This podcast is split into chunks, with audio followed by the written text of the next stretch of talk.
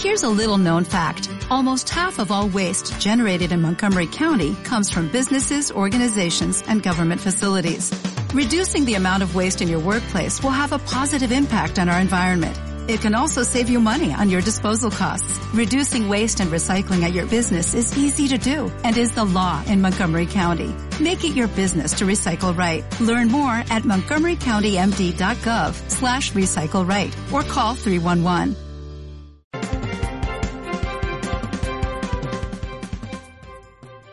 Muy buenas tardes, bienvenidos. Estamos felices de estar eh, transmitiendo en este día jueves 20 de septiembre. Eh, le habla Bárbara Briseño junto a Tomás Flores, Willy Díaz. Bienvenidos, ¿cómo están? ¿Todo bien, dice usted? Bien, pues Bárbara. Yo no sé si estoy tan feliz como tú. Así que. ¿Te digo, te digo la verdad, la verdad, la verdad? Sí, no, de- eso, di la verdad, la sincera, verdad, la transparente. verdad, sincera. Voy a abrir Sí. mi corazón y voy a decir Sí. que me alegra no seguir de vacaciones porque ya no puedo comer más. ya no puedo seguir comiendo, así que me encanta estar aquí. Tomás. Muy feliz también de estar aquí. Te apuesto que de los tres fui lejos la que más comí, lo, lo asumo. No sé, yo me pasé en asado desde el domingo partí, así Ya, que. pues, imagínate la gente que no se volvió a su trabajo. Siguen eso, Exactamente. ¿viste? Sí. Entonces, una. ¿Cuánta gente se habrá quedado afuera? Porque. No colapsaron la de la. Claro, porque de la vuelta de los autos, yo vi que las autopistas, la, la autopista, la ruta 5 y la ruta 68 habían tenido menos regresos. Sí, como dos tercios volvieron. Como dos tercios volvieron, como un tercio se quedó afuera, sí, claro. Hasta probablemente el domingo. Sí, lo que pasa es que, eh, bueno, el día caótico fue el sábado porque mucha gente pensó, Claro. ay, no nos vayamos el viernes. Va- que no vámonos vayamos sábado en la temprano". madrugada y se levantaron todos a las juntos. 5 de la mañana, todos santiaguinos al mismo tiempo.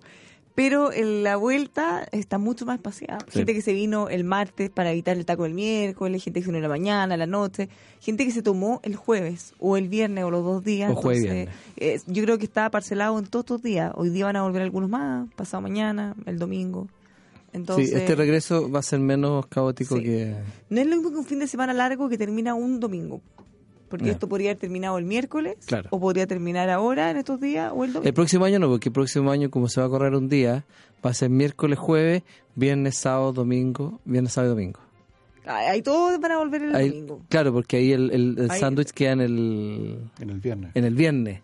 A ver, me dio, me dio curiosidad. En el viernes. Entonces queda, si se corre, año a año se van corriendo un día. Entonces va a ser miércoles 18. Claro, va a ser miércoles y jueves, 18 19. Entonces, Claro, ahí pero esto va a 20, empezar el día martes en la tardecita.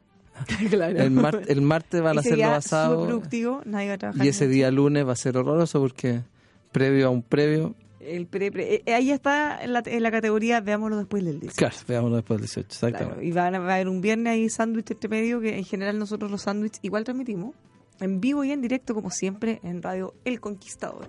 Pero la economía no para. No está todo el mundo en la misma de nosotros comiendo asado anticuchos, sino que está todo pasando. Y no hicimos titulares, pero podríamos comentar ahora de qué vamos a estar hablando, Tomás. Una de las cosas que de las, de las cuales eh, efectivamente se dio que hablar durante los periodos durante el periodo de nuestras fiestas patrias es la guerra comercial de Trump. Siguen con novedades. Con sigue China. con novedades, sigue con novedades, eh, amenaza tras amenaza, pero eh, efectivamente la sorpresa la dieron hoy día eh, autoridades del gobierno chino anunciando, de no de manera oficial, pero comentando que eh, pudiese venir el anuncio de que China, como respuesta a- al bloqueo norteamericano, está pensando abrir su economía al resto de los países del mundo. Harto que comentar ahí. Willy, tenemos novedades hoy día Sí, jueves. novedades del ¿Qué ENAP. pasa con las bencinas? Las bencinas subieron hoy día de nuevo, pero este anuncio lleva al valor de las bencinas como el más alto de los últimos cuatro años. Justo en esta fecha. Justo en esta fecha, claro. Y para los que están llenando estanque hoy día, que se gastaron todo el fin, todo el fin de semana largo, Ahí le llega un a eso les va a llegar duro. Bueno, también le podemos comentar que el, el FMI eh, se refirió a nuestro país, subió su proyección de crecimiento y además le dio un espaldarazo al ministro Felipe Larraín y al gobierno con la reforma tributaria. Todo eso y mucho más vamos a estar hablando hoy en Buenas tardes Mercado. ¿Con qué partimos? Partamos con la guerra comercial, que es lo que viene más atrás. Sí, porque efectivamente esta, estos anuncios de guerra comercial ya se han sucedido durante varias semanas y cada vez Trump sale con una cifra más grande. 200 mil millones, 300 mil millones, la mitad de todo el comercio entre China y Estados Unidos. Y está teniendo, Bárbara, tú sabes, queja en- desde las propias empresas norteamericanas, pues, porque hay mucha empresa norteamericana que produce en China para vender en los Estados Unidos. Claro, o que bien compra insumos en China y se le encarece Entonces su pero espérate, pues me estás complicando porque efectivamente, como los iPhones, se acuerda que una de las guerras declaradas es contra, contra Apple, ¿ok? que fabrica gran parte de los iPhones, yo, creo que todos, en, Claro, en la zona asiática. todo, todo. Y, pero no es para venderlos allí, pues. Si de hecho en, en China probablemente no se venden muchos iPhones. Se No, vender más de las otras sí, marcas. pues, hay marcas alternativas Así que, es. que son casi iguales. Entonces, efectivamente, compañías como esa están siendo muy perjudicadas y a diferencia de China, en el caso de los Estados Unidos, uno puede reclamar en contra del presidente. Porque Claro. no corre riesgo. Claro. El otro se asume, ¿no? Exactamente. Entonces, eh, China efectivamente sería una jugada maestra si es que anunciase que como respuesta al bloqueo comercial abre sus fronteras a importaciones de todo el resto del mundo. Claro, sería como si, ¿sabes qué? Te paseo. te paseo. Me da lo mismo lo que lo que diga Trump, nosotros abrimos por Ahora, el lado, eso, ¿no? eso claro, eso abre un, una, una, una nueva vertiente del conflicto, ¿no? porque Claro, es desviación de comercio. es desviación de comercio, por supuesto. Que le dolería mucho a, ponte tú, fabricantes de productores de vinos en California, Claro. Eh, que efectivamente en virtud de este bloqueo dejan de poder vender sus vinos en China y por tanto los chinos que siguen queriendo tomar vino eh, empiezan a golpear la puerta de países como Australia, como Nueva Zelanda y como Chile. Como Chile en primer Claro. lugar. Sí, pues. Entonces, Ahora, nosotros no tenemos, yo creo, por lo que me recuerdo, no tenemos una capacidad como No, para, para nada. Precio, para- ahí los precios claro, subirían. para poder eh, co- eh, venderle a China lo que necesita. eh. No, claro. Los No, volúmenes son que tan locos. No, que son tan- los volúmenes son tan monstruosamente grandes y las exportaciones chilenas ya están relativamente eh, diversificadas. Entonces es sacarle un mercado para poner otro, porque no hay capacidad de duplicar la producción. Y no tan eh, rápido. Y no claro. tan rápido. Probablemente digamos. sí, si Entonces- tú lo planificaras a un largo plazo, pero, Pero así esto, como claro, porque esto además tiene. esta guerra es mañana, es de cosecha a cosecha, entonces. que no- llamado, hola, ¿me- ¿nos puede mandar 500 mil toneladas de botellas de vino? Claro. Y perder ese Bueno, negocio. cuando Chile se abrió al comercio, ¿te acuerdas, Tomás, que eh, en, la- en los años, al final de los años 80, Chile, por la política comercial de integración al mundo que, que implantó Hernán Vigi, de tipo cambio real alto y una serie de condiciones macroeconómicas, eh, todos decían, oye, vamos a, venderle, vamos a vender a los chinos, salían todos como vueltos locos a vender a los chinos. Pero resulta que cuando llegaban allá, se dan cuenta que eh, los chinos decían, oh, muy bueno su producto, ya mándeme un millón de estos. Una posibilidad. ¿Ah? ¿Qué posibilidad había de, de hacerse cargo de Cero, eso? Claro, cero, entonces, cero, cero, cero, cero. Así que también también hay que mirar con cierto con cierto cierto ojo, cuidado con lo que está haciendo China en ese caso, porque no no no es, no es, no es tan fácil decir ya, sabes que ahora les mandamos a ustedes. digamos. Ya, pero eso mismo que nos pasa a nosotros probablemente le va a pasar a todos. Nadie, nadie está en pie para de un día a otro eh, poder eh, absorber toda esa... No. todo No, claro, el mundo manufacturero un poquito más. Ahí Claro, porque hay capacidad capacidad, ociosa claro. y Claro, pero el mundo minero, no, No. Ahí, ahí no es tan fácil producir más cobre. Se puede producir más, digamos, pero ya estás produciendo 24 horas todos los días del año. Sí, pero baja un poco. Yo creo que en minería hay una capacidad, no sé si tanta, pero hay. Pero en otros productos de más valor agregado, más más más manufacturados, con más valor agregado. Eh, no, O sea, no tan industrializado. No, o sea, Claro, porque tu vino no, sea- se podría, porque, Claro, porque no sea simplemente como apretar el botón de la máquina. la uva, claro, la uva que, se más- cosechó es la uva que está. Claro, y hay que que esperar hasta la próxima, no hay, no hay. No, porque la uva ya se sacó de las parras y hay que esperar que venga la nueva temporada, a pesar de que siempre hay acumulado, pero el acumulado es para responder a los clientes que tienes hoy día. Entonces, si de repente los chinos te empiezan a pedir mucho más, no, no sé, pero efectivamente Sí, pero puede que ahí haya veremos, alguna. ahí veremos cómo lo atendemos. Exactamente. Si es que vienen a golpear la puerta. Atendido por su propio dueño. Exactamente.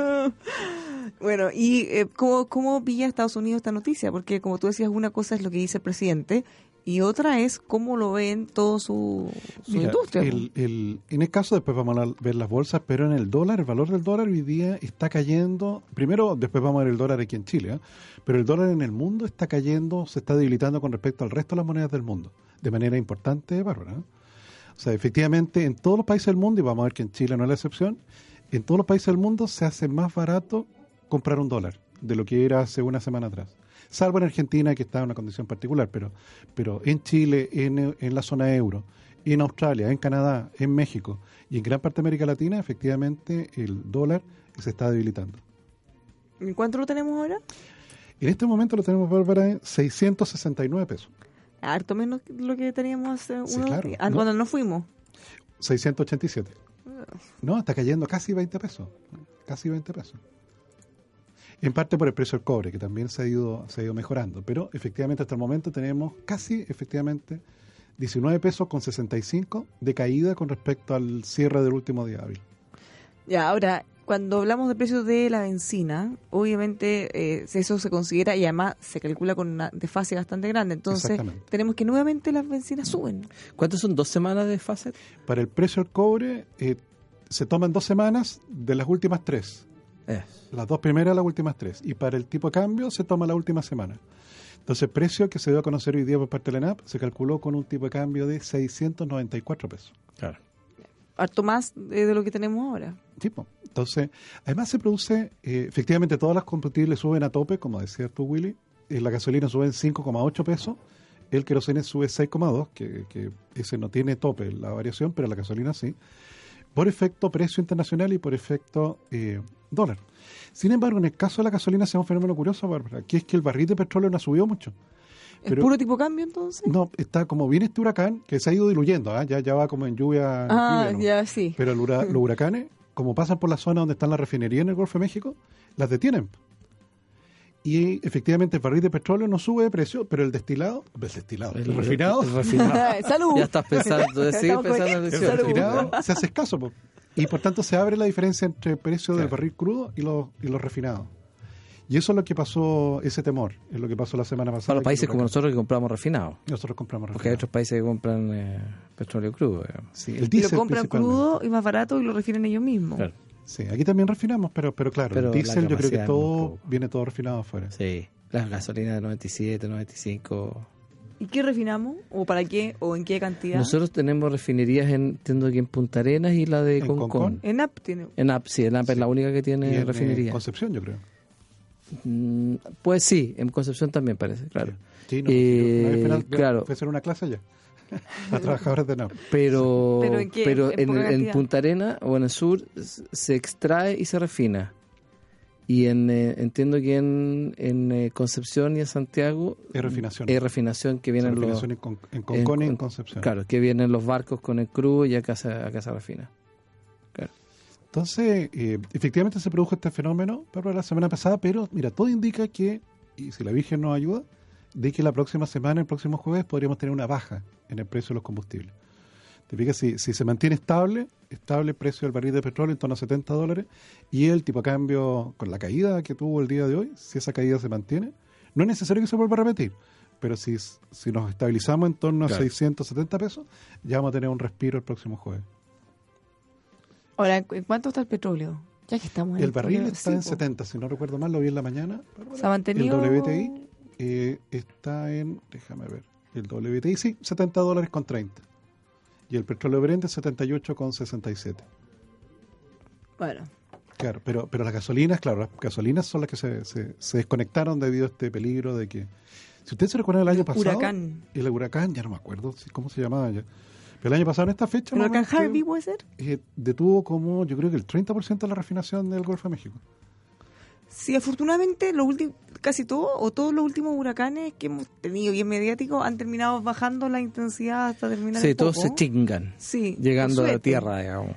Sí. Sí, ahora el otro día hablábamos... Ahora, pero este parece que fue fuerte. ¿ah? No, pero no, pero no al nivel de No, destrucción. no, porque se pensaba y se esperaba en un principio que el, nivel de destrucción iba a ser como nunca antes visto en esa zona. Y no fue así. el Sí. fenómeno. Comentábamos eh, en las típicas conversaciones familiares cómo, cómo se generan los impactos en distintos países eh, dependiendo de la costumbre que tienen a estos eventos. Por ejemplo, en Chile los terremotos ni, ni nos paramos de la mesa, prácticamente. Eh, en Estados Unidos con los huracanes pasa algo parecido. En el fondo están los mecanismos, está todo establecido. la Bueno, se ven en las películas que los gringos sacan unas, unas piezas de madera, tan, se ve que están golpeando y se van para adentro. Te toman y- su taza de leche Claro. y se van a meter al búnker abajo. y, y totalmente tranquilos. Pues entonces yo les contaba cuando hubo el huracán en Miami. ¿Ustedes se acuerdan el año pasado? Sí, sí. Bueno, yo tengo amigos que viven allá, que viven, son chilenos, viven allá. Entonces ellos encontraban que esto era lo más gracioso porque todos tuvieron que evacuar Miami y se fueron todos a Orlando. Claro. Entonces ellos subían toda la historia a las redes sociales, volando, muertos de la risa, los tacos que se demoran como cinco veces el trayecto normal. Después se sacan fotos volando como de mentira, porque al final es como, saben que no va a pasar nada. Claro. Pero entiendo que lo- lo- todo este tipo de fenómenos de viento más hacia el centro de Estados Unidos son, Muy destructivo. son muy En la destructivos. Carolina. ¿Ah? Bueno, en las acuérdense de New Orleans. En las Carolinas, yo sí, entiendo que ahí es mucho más. Acuérdense mucho más- de New Orleans. New Orleans, que se inundó entero cuando... Claro, New- eh, Porque se- era, era ahí, ¿o no? el Katrina. Claro. Sí, porque hubo saqueos y Cuando queda la escoba y se inunda y se, se suman varios factores juntos, Claro. ahí es donde el- el- la destrucción es... Además, tú sabes, Bárbara, que esto genera una cosa cultural también bien curiosa a diferencia nuestro. De que, claro, como son las distancias en los Estados Unidos, eh, imagínate tú hace 50 años atrás que venía un huracán y te destruía la casa y tú vivías en la zona rural de, de South Carolina. Si te ponías a esperar que llegara el gobierno, te podías esperar un año a que llegara el gobierno. ¿Te fijas? Imagínate. Entonces existía eso de que efectivamente salían de- del subterráneo donde estaban y pescaban el martillo y la comunidad se organizaba y empezaban a reconstruir. Mira, nos escribe un auditor desde Miami, Pablo. Nos dice, el problema más grande de los huracanes son las inundaciones y los cortes de luz. Y después, el problema de los seguros, que según él es otro huracán. Claro. Claro, que le empieza a cubrir todos los daños. Sí, claro. Entonces no existe esa cosa muy, muy que hemos visto mucho en, en el caso de Chile, que ocurre una tragedia y tú le vas, vas a entrevistar a los afectados y te dicen aquí nadie me ha venido a ver. No ha venido el alcalde, no ha llegado Ah, ningún sí. ministro. eh, ¿Y quién me responde por esto? exacto. ¿Te fijas? En el ¿Y caso gringo no, no te pasa eso. ¿Te fijas? Porque ellos veían, claro, el gobierno federal, claro, un poquito más cercano, pero el gobierno nacional estaba a 2.000 kilómetros de distancia. Entonces existía eso de que, oye, ya, bueno, eh, empecemos.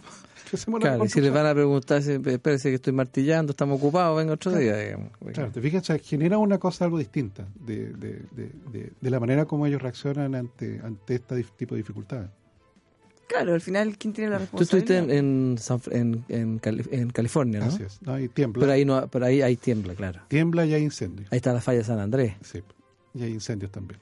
Yo, yo estuve una vez en, en San Francisco en un edificio que había tenido 70 pisos, en, en, en, en un bar, en, claro, con un piso 70. O sea, pero si aquí se, se produce un... un que, que así, nada. No, hay que esperar nomás. ¿Ah? Esperar. Pero claro, pero ahí uno entiende que también la construcción es bastante asísmica. Así es. Pero a mí me tocó vivir en Chicago el peor... Tú estuviste fuera como dos sí, años, ¿no? Un año y un poco más. El peor, eh, ¿cómo se dice? Como blizzard, claro. Eh, la, la más fuerte en los últimos 40 años. ¿ya? Y es muy divertido porque se planifica y se sabe perfecto lo que viene. Entonces, con muchos días de anticipación, ojo, el día martes va a ser el peor, eh, la peor nevazón de los últimos 40 años, ojo, ojo. Ese día se suspende las clases, se suspende todo, quédense en su casa. ¿Ya? Y, y está todo planificado. Y efectivamente, tal como lo anuncian, a la hora que lo anunciaron, nieva, pero a un nivel, después veía en las noticias, que la nieve pasaba a las puertas. Entonces tú no podías abrir la puerta de la casa porque se te caía la nieve eh, hacia Así adentro. es. Así es. Pero fíjate que pese a eso, la nieve llegaba a la altura de una persona, o sea, así- a ese nivel. Sí, dos metros. Te Claro, dos, dos metros. bueno, pasaba ese día que todo el mundo se quedaba encerrado, los que no salían a jugar a la nieve, y el día siguiente ya están todas las calles habilitadas, todos los pasillos, o sea, no pasó nada, y se volvía a la vida normal como, como cualquier No, día. y salen los tipos con sus palas Y y, no, empiezan sí, a... cada uno se hace cargo de su casa, y no había corte de luz ni nada. Eh, eh, Chicago le dicen la ciudad de los vientos. Sí, Sí, mucho bien. Parece que hay mucho, yo no he estado nunca, pero parece que hay mucho humedad. viento, ¿sí? Sí. es muy frío. Muy, muy frío. Ah, muy frío también. Ay, como todo Estados Unidos, yo creo No que sé, es pues frío no, casi todo el no, año. porque No, no, Los Ángeles no. Los No, Ángeles Los no. Ángeles no, no, Miami, no no, sí. En Miami uno va en invierno y aquí es como estar aquí en, Sí, es como- es como en estar acá febrero, en digamos, en enero, no sé, claro. claro. Sí, sí, sí. En pleno invierno allá. Pero frío, frío, frío. O sea, habían alertas que si te quedabas al, al aire libre más de 15 minutos se te congelaba la cara, se te morían las células. Sí. Entonces ponían en la calle, ponían eh, polos de calor en paraderos, cosas así. cosa que tú pudieras calentarte un poquito y seguir caminando. Ah, sí. Sí. No, por eso el sistema funciona de manera tan calculado. exacta de transporte público. Porque si te quedas media hora, yo creo en el paradero ya, que se te te, puede- se te claro, empieza a te caer la cara. de ese Te nivel. el transporte público Sí. pasa a las 8.20 de la mañana y, Y a las las 8.20 8:20, está abriendo la puerta Sí. para que tú te subas. Y, y en ciudades congestionadas como, como Nueva York también. Pasan a, a la hora que dicen que van a pasar, digamos. Y eso que son ciudades que tienen un nivel de congestión, pero salvaje. Qué suerte debe ser. Ah. Pararte en el paradero y mirar las horas, así como que, oh, mira, nos quedan, tres- que nos yo- quedan cuatro minutos. Y a los cuatro minutos hay un Pero yo en algún minuto, fíjate, bajé una aplicación de Transantiago. que trata de, de que, claro, que tiene Pero- que por los buses está conectado por GPS. Claro, te dice cuánto falta. Y el que GPS te da una relación de cuánto falta y la verdad es que es bastante certero. Ah, pero eh, eso no lo hacen preestablecido, lo No, hacen en base al, no. al, No, no, al tiempo real. que viene. Al Al tiempo viene. real. Claro, Ah. pero, pero Porque no te hay pueden un- prometer que a las 8.20 en tu paradero se va a parar el bus todos los días. Claro, pero Eso tú, no pueden prometer. No, no, pero, Pero tú llegas al esto me paradero- parece una segunda muy buena cosa en el fondo, porque lo que lo que nosotros comentamos, tú llegas al paradero y está escrito, está impreso, 820, 840, 8, no sé. no, no, acá tú llegas este al, caso- paradero y, al paradero y con esta aplicación tú ves el, eh, quedan 15 registras minutos. el bus, claro, el bus que tú vas a tomar. va a llegar más o menos en C44, 7 minutos. Y te dice, claro, tiempo aproximado es 5 minutos. ¿Y qué aplicación llega. es esa? Porque eh, por ahí la, el que cambia el teléfono, pero te la puedo decir después, digamos. Pero, pero va- hay varias de Transantiago. Ya, pero igual y esa te, es bueno te- te dice por una aproximación por los GPS que tienen los buses. eh, te dice más o menos cuánto. Y es bastante certera. Yo me acuerdo un tiempo que estuve sin auto y, y tuve que usarla y funcionó bastante bien. Me parece súper bueno, por lo menos para hacerte una idea si O vas sea, a tener que estar esperando yo, 5 yo me 10 o bajé, 20 me bajé de las micros de colores eh, antes de las amarillas y, y volví ahora al transporte público a- ahora contra Santiago y la verdad es que el cambio me costó un mundo. Antes uno sabía la micro que pasaba, el color que era y se subía, pero ahora conocía el recorrido. Hoy día hay que llegar a un paradero lleno de códigos C44, C25. ah, No, y además que eh, tenés que hacer un crucigrama, irte subiendo, bajando, subiendo, bajando, porque antes te tomáis una en las condes y te bajáis los espejos. Ahora para ese trayecto tenés que hacer como cinco por cambio, bajo, para arriba, abajo, cambio, metro, micro. Bueno, miles de millones de dólares eh, no hemos gastado en Transantiago y todavía no funciona como debería. Nos vamos a la pausa, pero antes les comentamos que si usted quiere hablar de acero, tiene que hablar de Carlos Herrera. Si siempre está pensando en ferretería y construcción, también Carlos Herrera. Los encuentra en Santa Rosa 2867 San Miguel, el máster en acero, carlosherrera.cl. También lo invitamos a que conozca ASR Certificaciones. Es una casa, una casa certificadora que apoya a las pymes, atiende en todo nuestro país eh, para que usted pueda tener más y mejores negocios. Confíe en asrcertificaciones.cl. También los puede llamar al 32-267-0070. Si usted quiere aprender a hablar inglés, ingresa a nuestra página inglesparavanzar.cl con capacitación en inglés oral y escrito, cursos individuales, grupos, eh, cursos grupales. También el método que usted más le acomode lo va a encontrar en inglesparavanzar.cl. Nos vamos a la pausa y estamos de vuelta con más. Buenas tardes, mercado.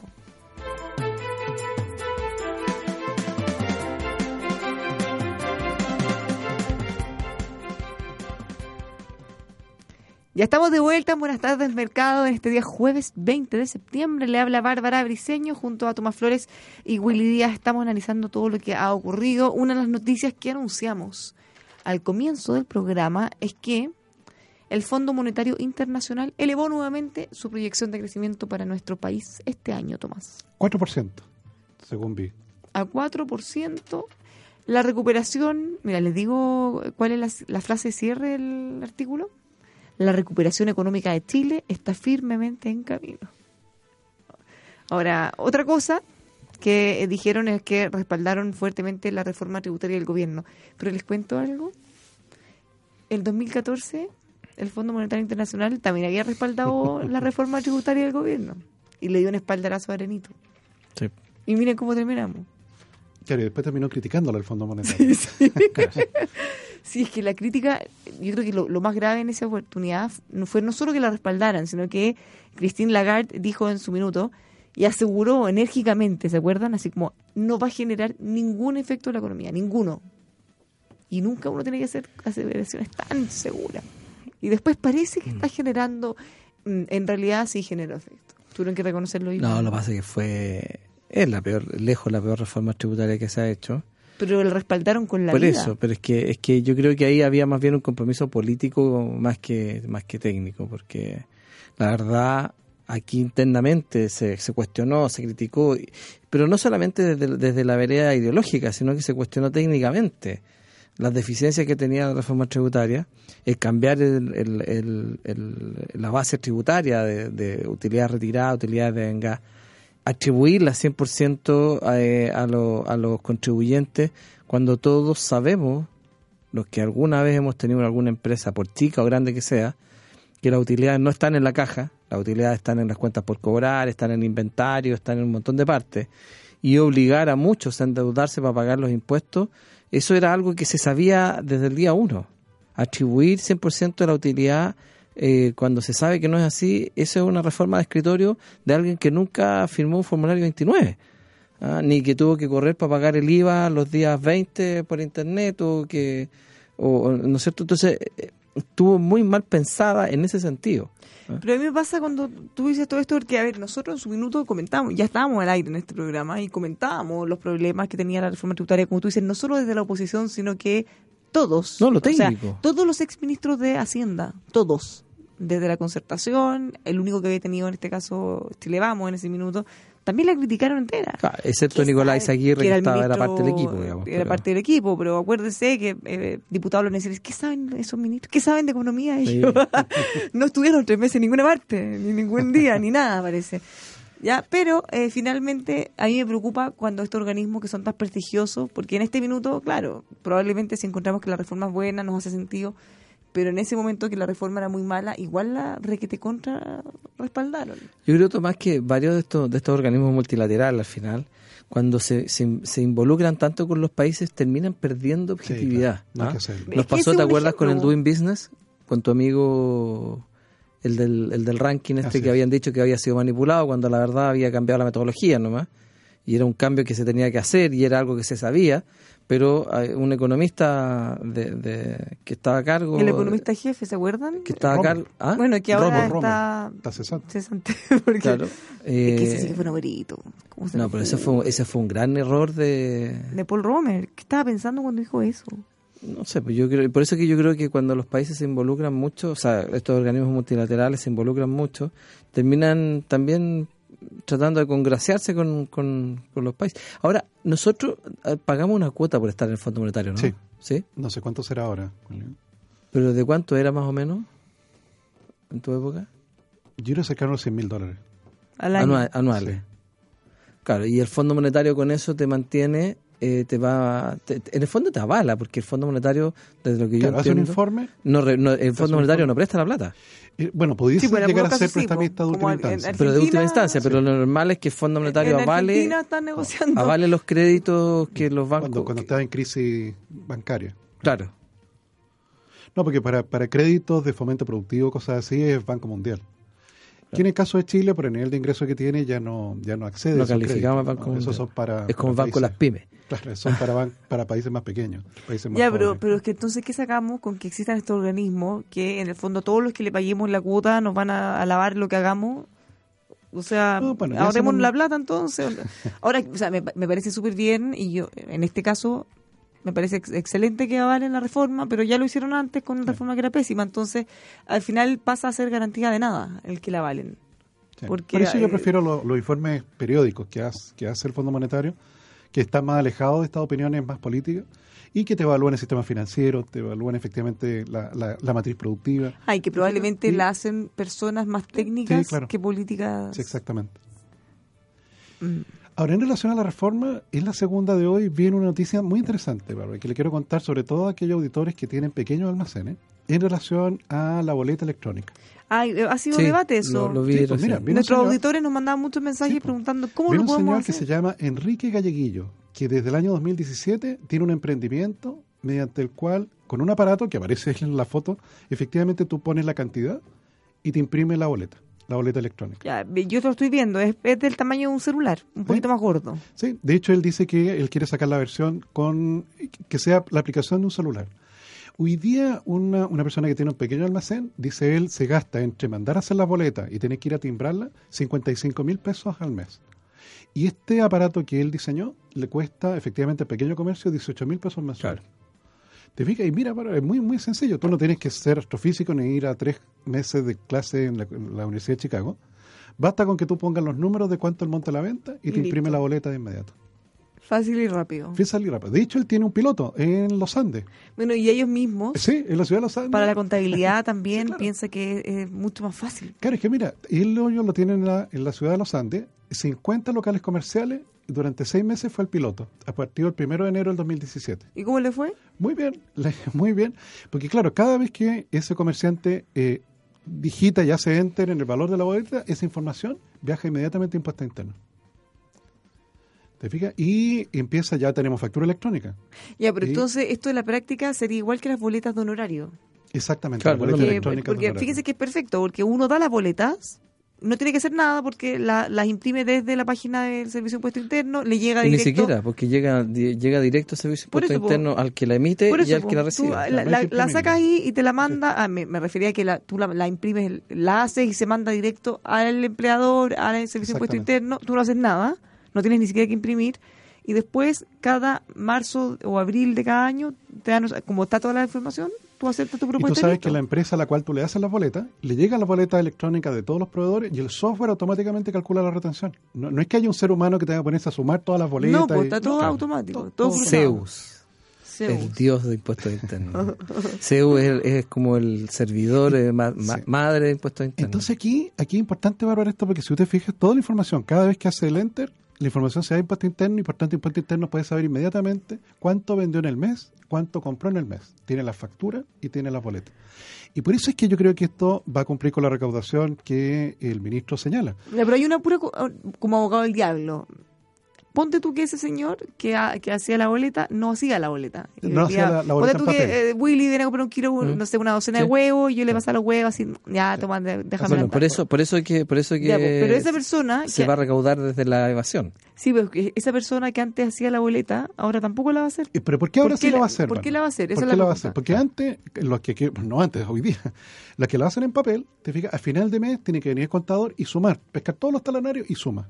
Suma con una máquina, suma, y tiene que hacer la declaración, que es la, la el formulario 29. el 29. Te fijas y pone ahí un número no. ¿Ok? Entonces, claro, efectivamente hoy día Zeus, que es el algoritmo de impuesto interno, va a saber efectivamente todas las boletas que diste y por tanto le va a ser mucho más fácil decir, oye, qué raro, mira el negocio de la Bárbara, compra tanta mercadería y o sea, vende yo, tan poco. claro, como la Bárbara co- Compra se gasta tantas un millón facturas. en huevos y todas sus no ventas vendió son huevos. seis- 500 lucas, por ejemplo. Sí. Claro. Eh, no calza. Es porque las facturas hoy O sea, día que o son sea, electrónicas, Esa persona podría eventualmente seguir haciendo eso, pero ya tenía que ser mucho, mucho menos. No, pero el riesgo, el riesgo de fiscalización van a haber alertas mucho más fáciles, porque hoy día, eh, como es el mecanismo, como dice Tomás, es de, es de la maquinita que suma y ponen un número, hoy día esa información, a diferencia de lo que podría hacer con boleta electrónica, automáticamente el sistema cruza las facturas de compra con las boletas de venta. Por eso, porque, o sea, Pero él, él sabe día- que yo me gasté un millón mensual en huevos y que mi factu- mis boletas fueron por 600 mil. Es raro, porque Claro. esto no se Entonces, sustenta. el porque como algoritmo compraste te más de manda lo un que vende. Claro, el Ve- algoritmo, el algoritmo termina Porque si mandando al ve que inspector, usted tuvo pérdida, ¿qué sí, pasa? si ¿Qué ¿y pasa los con los huevos? ¿Qué hizo con los huevos? ¿A dónde están que no los veo? Claro. Deberían estar ahí también. Merma. A decir tú. Claro. Claro, eso te puede funcionar la primera, entró Sí, un ratón, Pero te asustaste Claro. una vez y claro, después... un ratón de frente amplio y se comió y, ya, ya, Hizo y después fui, hizo tortilla y se la tiró la protesta. ¿no? Claro, pero ya a los cinco meses, te están ese oiga, pero o sea, No, cierra el negocio ya, Claro, porque no, no, no le va muy bien o aquí hay algo raro. Claro. Por eso que hoy día todos los mecanismos electrónicos finalmente tienden a converger en este cruce de datos que para impuestos internos va a ser mucho más fácil cruzar las facturas de compra, porque hoy día todas las facturas, por chico que sea el negocio, siempre le compra a un mayorista. Y el mayorista tiene un control mucho mayor porque su volumen de venta es muy grande. Entonces, los tipos normalmente lo que te venden te lo venden con factura. Ahí es muy difícil que el, el- el comerciante mayorista eh, no te haga la factura. No, antiguamente era cosa del gallo que estaba en la caja. Hoy día toda la facturación es electrónica, por lo tanto la factura se emite así vayas a comprar una caja Super 8 o, cum- o un display o compres una caja con 24. La factura electrónica va igual. Entonces, hoy día cuando esa información ya queda registrada en el servicio, el cruzarla con las boletas, como dice Tomás, de la boleta electrónica, va a ser eh, mucho más fácil. Y lo segundo, que ha No, sido... va a ser más fácil porque más lo hace Zeus. Sí. No, no lo hace alguien No, claro. normalmente. ¿no? Y Pero- una vez al año eh, te va a presentar al pequeño comerciante que nos está escuchando, le van a hacer una propuesta de declaración de impuesto a la renta de su empresa. Al igual como hoy día existe para las personas naturales. Claro, que es que. Zeus te hace una propuesta y tú, si miras los números y te parecen razonables, dice ok. Claro. Te fijas, ese pequeño, ese pequeño almacenero ya no va a necesitar un contador. Ahora, y el gran, el gran avance también se va a producir en la conciencia tributaria que va a generar la posibilidad de separar el IVA de la compra. Entonces la gente va a empezar a darse cuenta que cuando compró algo de 100 100 mil pesos en de el 100 mil supermercado, pesos, 20 claro, mil pesos se 20 fueron mil son, impuestos. son, son impuestos. Cosa que antes hoy día no lo ve. Hoy día uno Pues ve la compra yo final. creo que nomás. la gente tiene muy poca conciencia de eso. Muy poca, Yo recuerdo que la presidenta Bachelet en alguna oportunidad dijo que la mayoría de los trenes no pagamos impuestos. Y no, pues, si todos compramos un kilo de pan y estamos pagando. Todos pagan. Lo que pasa es que la gente siempre se le ha tendido a Siempre confundir que el impuesto a la renta y que no lo Ese pagan. Es uno de los Pero que es porque están exentos en un tramo hasta 600 mil pesos mensuales, están más o menos eh, por Claro, ahí. Y de ahí para arriba es progresivo. Y de ahí, por- pues claro, pero los que están en ese tramo son como el 70 y algo, casi el 80% de los contribuyentes. Sí, pero ese es un Pero el impuesto, ese es el impuesto, el único impuesto que no pagan. Porque, hay Porque mucho- pagan el IVA, el. ILA, el impuesto a los tabacos, el impuesto a los combustibles, el impuesto al A alcohol. bebidas azu- azucaradas. Claro. Y a las que no tienen azúcar también. Las que no tienen azúcar también, pues, También. eh, eso es lo más raro de todo. Las aguas sin, sin, sin azúcar también pagan un impuesto. El Entonces, combustible. claro, el Uh. tabaco y todo eso. Entonces se va, se va a generar una conciencia tributaria de que pagamos impuestos y pagamos mucho impuestos. Si hoy día, lo, lo- lo hemos comentado varias veces, pero hoy día eh, uno abre los ojos y empezó a pagar el impuesto. Porque el pijama que se puso pagó IVA, porque la sábana, el colchón, la zapatilla de levantarse, el piso, las contribuciones, eh, El la luz, el gas, el agua, la mantequilla, todo. la tetera, el pan, todo, todo paga impuestos. Entonces la gente no, no percibe eso porque efectivamente no se le hace explícito. Como en Estados Unidos que uno va a una tienda, toma un, un polerón y el polerón dice 100 dólares, pero cuando llega a la casa, a la caja, le dicen son 120. Entonces ahí uno se da cuenta de verdad que hay un, hay un impuesto adicional y por eso es que los norteamericanos también el tema de los impuestos es un tema sensible en las elecciones. O sea, no es cosa de, de, de- de- de hablar así como así de los impuestos. Porque tienen conciencia que Porque pagan claro, y, lo- y además la gente le exige a sus congresistas. Tú lo viviste, Tomás, en, cuando estuviste No, allá. claro sí. ¿Ah? Atiéndame. Atiéndame, tiene la obligación de atenderme. Entonces, porque al final del día todo todo se paga con, con los impuestos de los contribuyentes. Entonces, creo que ahí falta falta todavía crear esa conciencia en Chile. Y cuando eso pase, creo que también van a pasar otras cosas que van a producir cambios culturales importantes en nuestra en nuestra sociedad política y, y económica. Ahora, ¿eso se va a diferenciar solo en la boleta o en el precio que está en la góndola? Eso no sé. Ahí sería muy desagradable.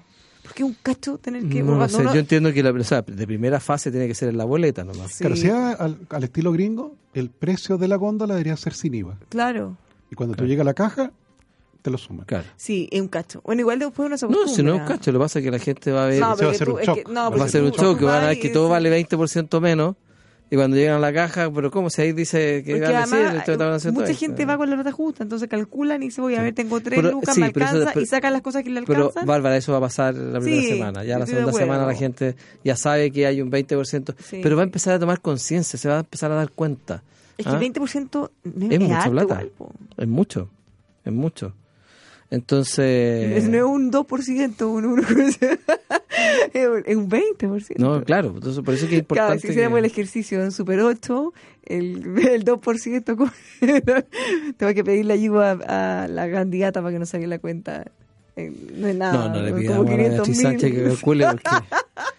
Es que el Hay que pagar como 5 pesos por 20%. Ya, Claro. ya me puse nerviosa.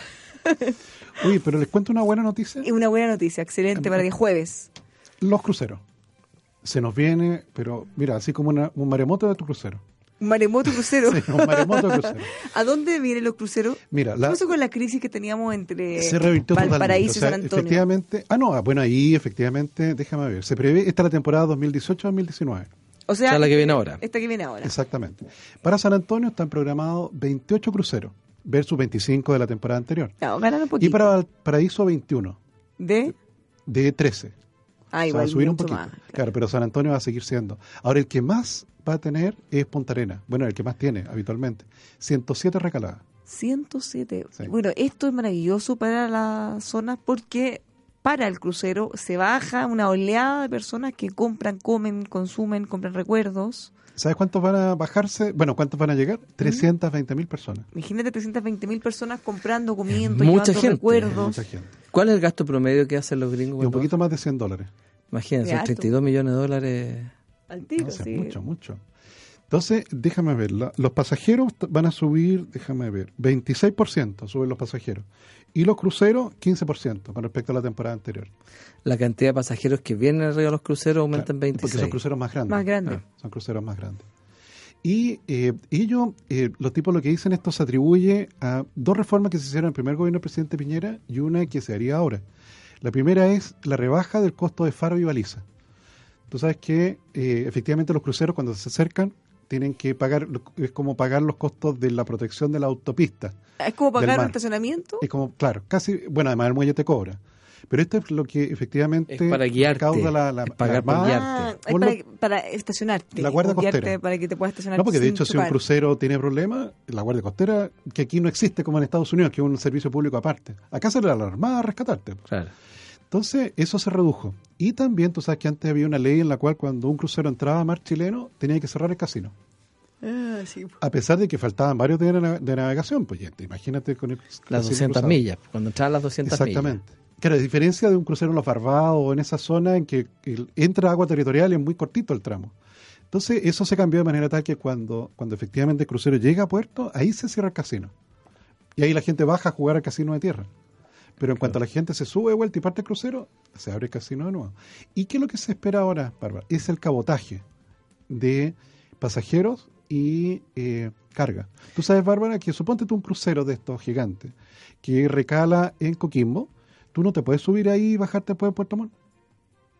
¿Cómo? ¿Por qué? Porque cabotaje es que no pueden transportar no gente ni chilena. carga nacional entre puertos.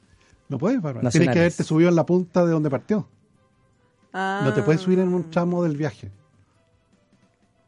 Tampoco puedes subir carga entre medio. Y la ley de O cabotaje. sea, no puedes transportar carga. Exactamente. Porque si suben, que es para, para lo- lo- los enseres que necesitan para, el- Ah, la alimentación para la de ellos. alimentación. No, claro. Pero no pueden transportarla, no pueden, Carga no pueden subir eh, para cinco sacos papas para llevarlo de Claro, Coquimbo, de, de Puerto Montt a Santiago. obviamente. No pueden.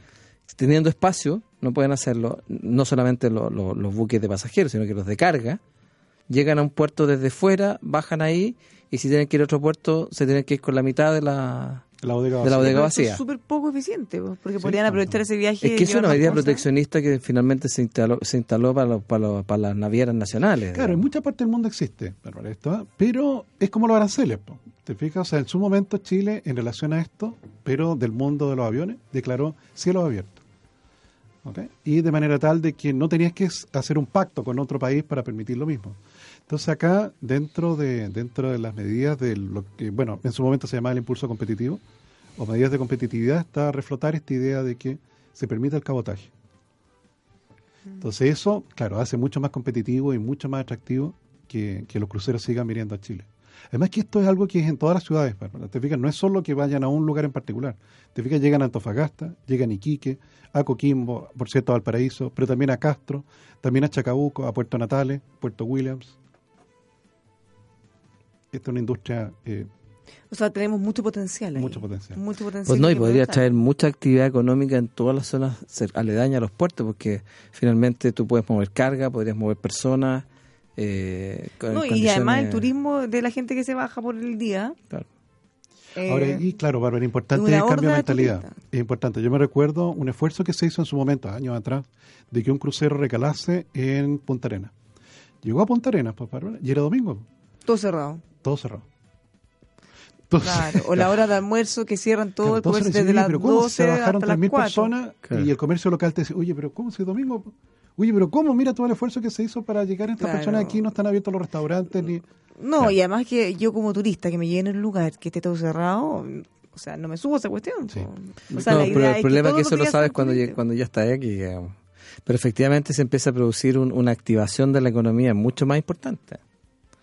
Por, o por sea, si tú mismo, dices que se van a bajar mil, dos mil, tres mil personas en un día, al final el, el que se aviva ahí, entre comillas, el, el comercio que abre va a poder captar todo eso. Entonces ahí se produce un fenómeno bien curioso, Bárbara, ¿eh? porque los que se empiezan a avivar son eh, no, no el comercio local, sino que se instala un santiaguino, ponte tú.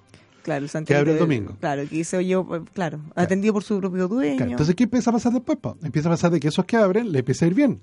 Y al otro empieza, y, y- y después Claro. empieza a haber una queja. Decir, oye, ¿por ¿cómo es posible? Está, Estamos invadidos aquí, de, o de gente de Concepción o de Puerto Montt, que se ha venido aquí a Punta Arenas y nos ha quitado el trabajo. Y dice, oye, ¿pero cómo? Si tú no trabajabas el domingo. Claro, No, pero es que como si yo era, era nosotros estábamos solos aquí, están llegando estos extranjeros prácticamente. claro. No, eso produce una revolución importante porque se empiezan a, a activar áreas de la economía que no estaban no estaban en la línea de lo que se venía haciendo y como bien dice Tomás el esfuerzo que hace la autoridad por generar un, un, eh, una serie de políticas públicas para incentivar la actividad se veían trancados por cosas como esta que de repente, claro, por costumbre. nada. A mí me pasó que yo, yo trabajaba en una universidad y tenía que ir a Puerto Montt. Entonces, por calcular de repente algunos vuelos y me tocaban algunos vuelos que llegaba a Puerto Montt a las una y media, dos de la tarde, cuarto para la una. O sea, ya, oye, cuando iba para allá, juntémonos, yo llegando al aeropuerto me voy al tiro de la universidad, juntémonos, no sé, por la una y media. No, es que estamos no, en no, almuerzo. estamos, o sea, está en almuerzo. Ah, está- ya, ok. Entonces, ¿a qué hora después de almuerzo? Sí, por las cuatro. A las cuatro, después de ¿De qué almuerzo. hacen de, qué hacen de una a cuatro? No, no se podía hacer nada. No se podía hacer una reunión porque estaban todos almorzando. Es que Eh, ahora, no sé si eso será en todas las actividades económicas, en todas las actividades de, algunos lugares, pero pasa, Sí. pasa mucho. Le damos algunos consejos porque si usted quiere buscar, siempre está pensando en cómo puede diversificar sus inversiones. Si quiere una excelente alternativa, la va a encontrar con Solidus Aureus, invirtiendo en metales preciosos. Si usted quiere invertir en oro y plata, contáctese con Solidus Aureus. Ya lleva más de cinco años trabajando con estos activos reconocidos en todo el mundo por su bajo riesgo. Súper seguro. Contáctelos al 228457577. Lo puede visitar también en aureus.cl. Invierta metales preciosos, inviertan aureus.cl.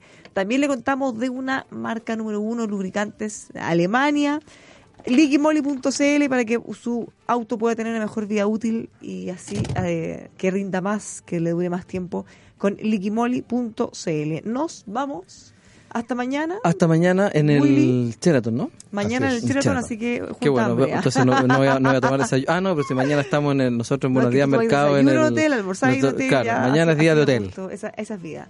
Tomás Flores, hasta mañana. Estimados auditores, nos juntamos a las 5 por los opuestos. Hoy día está de cumpleaños Francisco Vidal, así que vamos a estar ahí Ah, celebrando. por ahí lo vi. Chao, chao. Chao.